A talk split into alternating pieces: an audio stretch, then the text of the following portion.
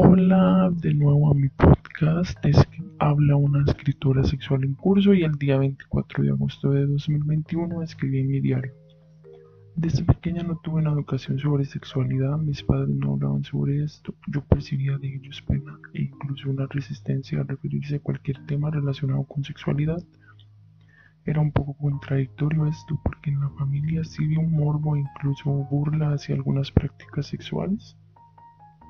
hacia la homosexualidad y hasta cuando veían alguna escena sexual en alguna película de comedia, pero a la hora de la hora no educaban ni conversaban para informarnos naturalmente sobre vivir la sexualidad. En el colegio, gracias a profesoras y amistades, fui conociendo sobre sexualidad, sentir atracción hacia alguien, tener deseos de tener intimidad con alguien, querer conocer a alguien, autoexplorarme y autoacariciarme, vivir el primer encuentro sexual con un hombre. Y así poco a poco empecé a embarcarme en esta vivencia tan linda y sin sobre la sexualidad que vive dentro y fuera de mí desde que nací. Al principio sí tenía una concepción de la sexualidad limitada únicamente a una relación sexual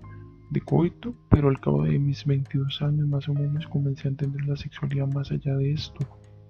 más con tratar con los demás y experimentar. Años atrás me sentí muy avergonzada y con culpas solo por haber tenido coito por primera vez con un muchacho que yo quise mucho. Me sentí juzgada por mis padres y mis hermanas y ahora siento que fue absurdo sentirme así porque existen derechos que tengo como persona. Yo era consciente de lo que quería, así la forma en que yo vivo mi sexualidad siempre que sea desde un punto de vista saludable y porque yo así lo quiera, es respetable, un derecho.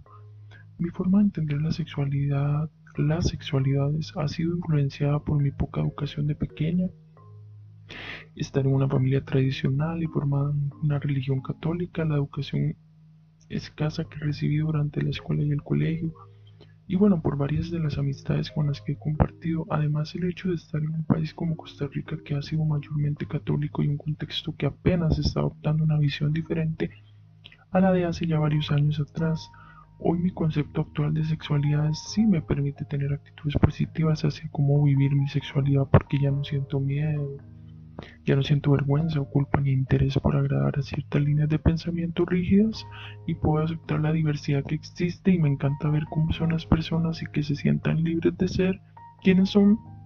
Me siento yo también libre de ser quien soy y disfrutar de lo que vivo porque así lo he decidido. Y bueno, gracias por haber escuchado nuevo mi podcast y te seguiré contando sobre mi biografía sexual. Nos escuchamos.